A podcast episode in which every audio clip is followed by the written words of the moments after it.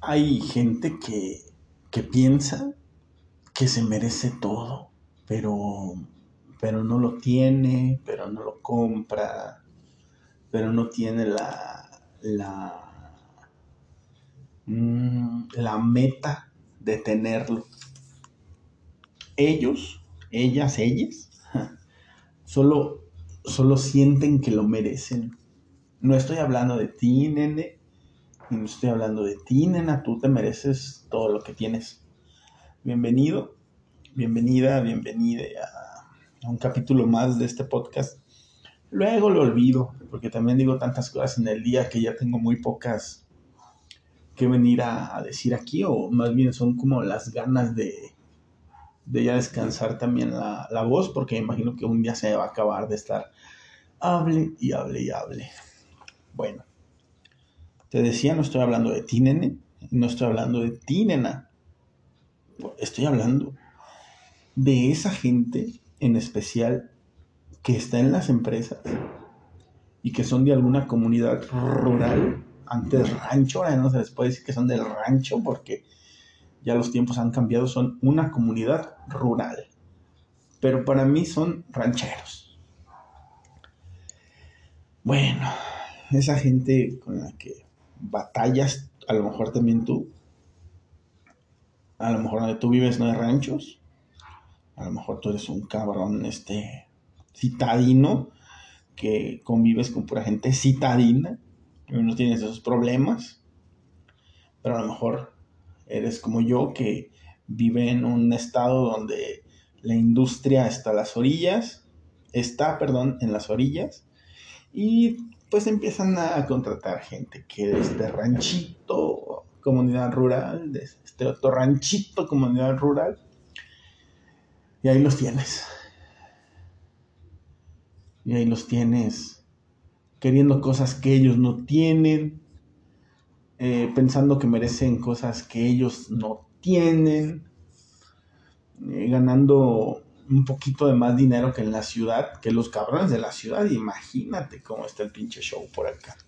Un cabrón de una comunidad rural, por la cercanía de las empresas y todo, sin tener un puesto, de, a lo mejor de auxiliar, perdón, sin tener un puesto mediano para arriba, nada más ser auxiliar o ser operador o ayudante general.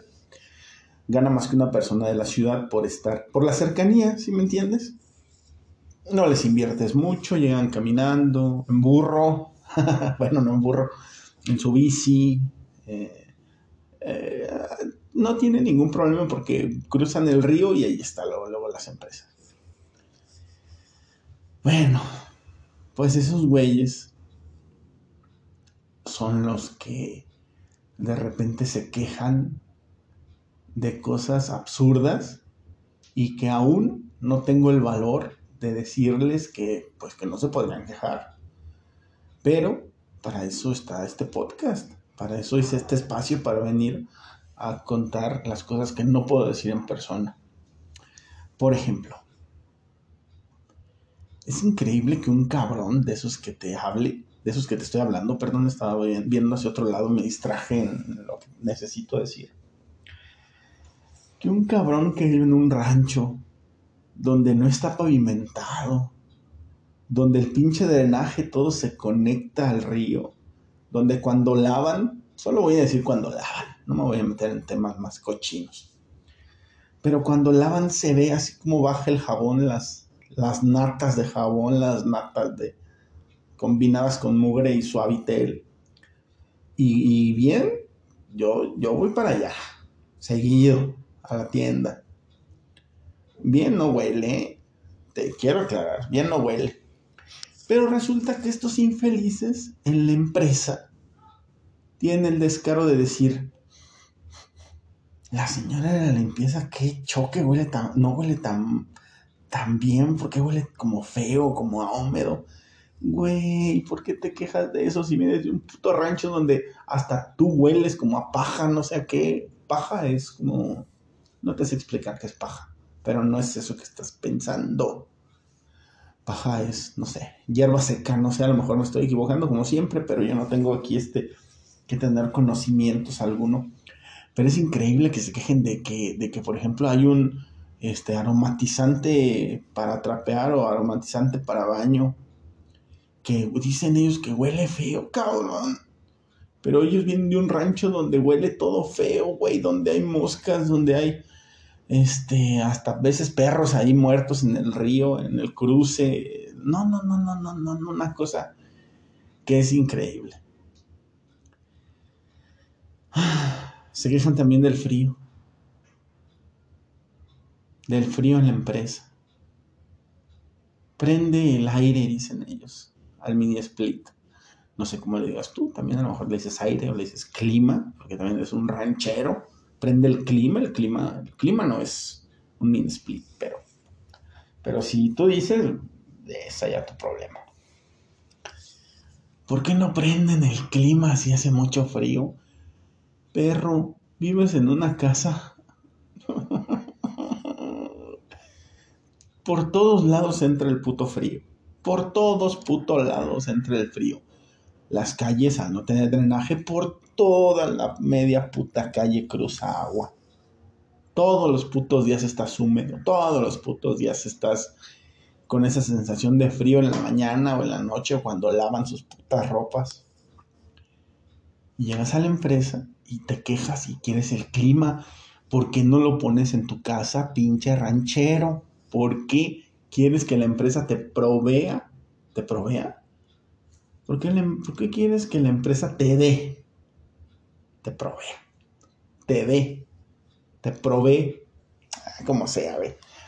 Que la empresa te dé todas esas cosas que tú no tienes, que no luchas por tener y que no piensas tener y que no vas a tener porque pues, si la pones en un, pues, paredes de adobe, pues, se va a caer toda esa chingadera. ¿Por qué son así los rancheros? ¿Por qué? Alguien explíqueme por qué. ¿Por qué?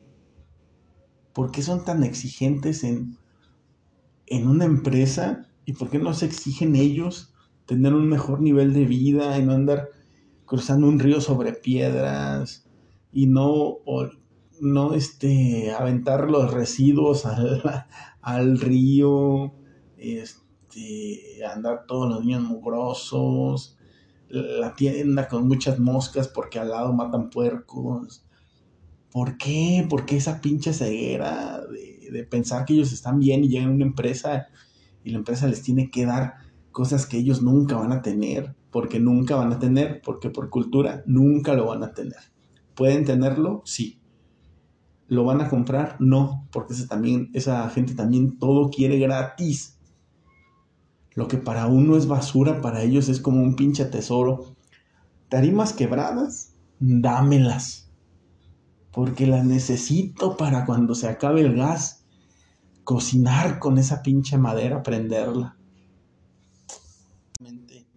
No le veo, no le veo, no sé si se hizo un corte ahí, pero te digo, eso, eso es cultural, o sea, tu tatarabuelo, a lo mejor también en sus otras empresas, en sus tataraempresas, pedía las tarimas quebradas para el cabrón cocinar con esa pinche madera y prenderla como los picapiedra, como en la era prehistórica.